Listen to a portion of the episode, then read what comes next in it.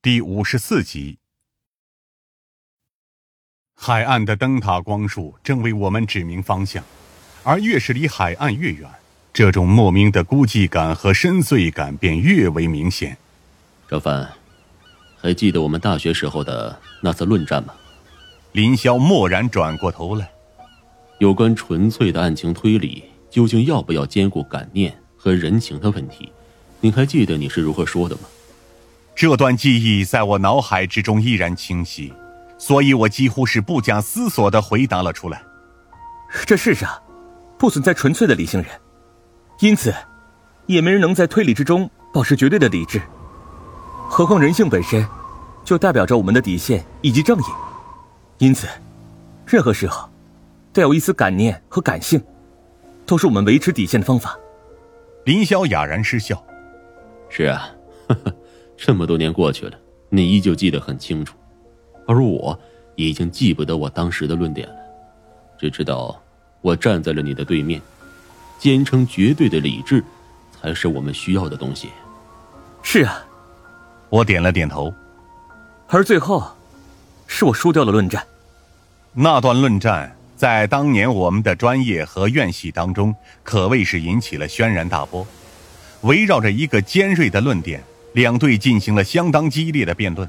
只不过当时的林霄就已经是院系当中的明日之星，而那时的我还只是一介无名小卒而已。最后的结果毫无疑问是林霄赢了。无关论点。在口才和逻辑上，我也输给了他。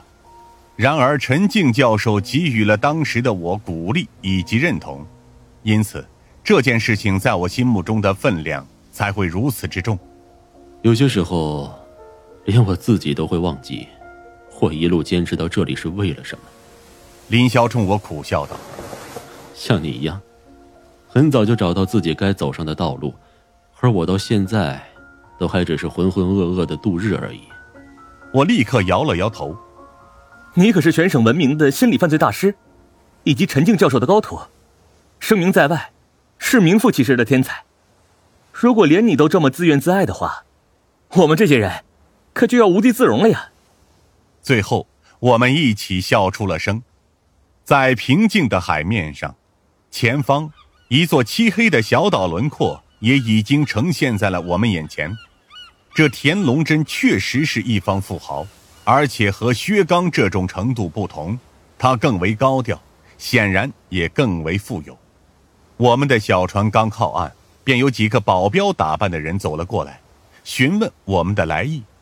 在说明了身份之后，他们立刻换上了一副严肃的面孔，说是要先给田龙真打个电话，确定无误之后，我们才被一路带进了岛屿深处。这整座岛竟然都是他一个人的后花园。白老六在路上还有些咂舌的看着周边的景致，这也太夸张了。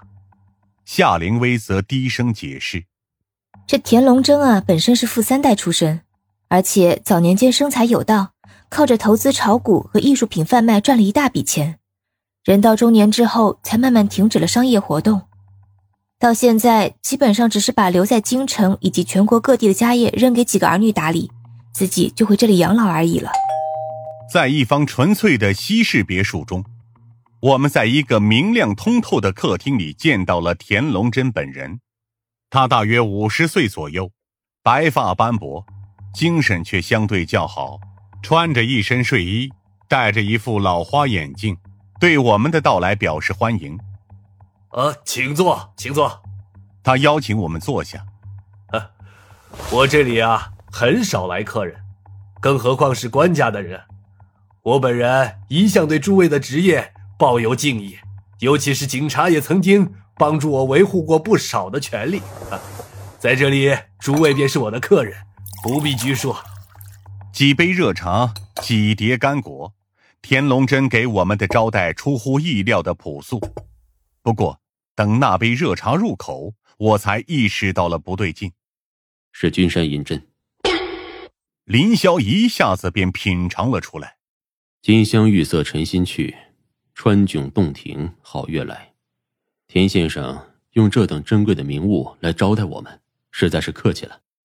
田龙真则是宽厚的笑出了声。哈哈哈哈这位小先生倒是博学多闻，竟然能够一口就道出其中的门道。诸位，有什么问题就问吧，我会保证配合。毕竟我如各位所见，也是个守法的公民。感激不尽。我放下茶杯。您对于二十天前您举办的那场画展有什么印象吗？田龙真不假思索的点了点头。嗯，当然，二十天时间不算太长。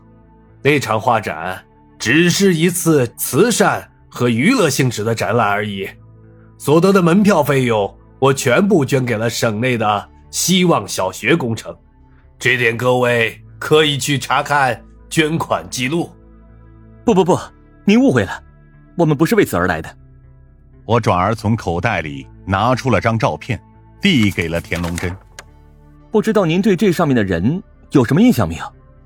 田龙真戴上老花镜，仔细观察了一下，这才笑着说道：“哦，这不是当天的代表团吗？我当然有印象啊！当天我和他们进行了一番交谈，而且我全程也在画展中心，与他们倒是度过了充实的一天啊！这可是不折不扣的好消息，因为这意味着田龙真对于这些人有着相对还不错的了解。”那请您回忆一下，您认不认识这三个人？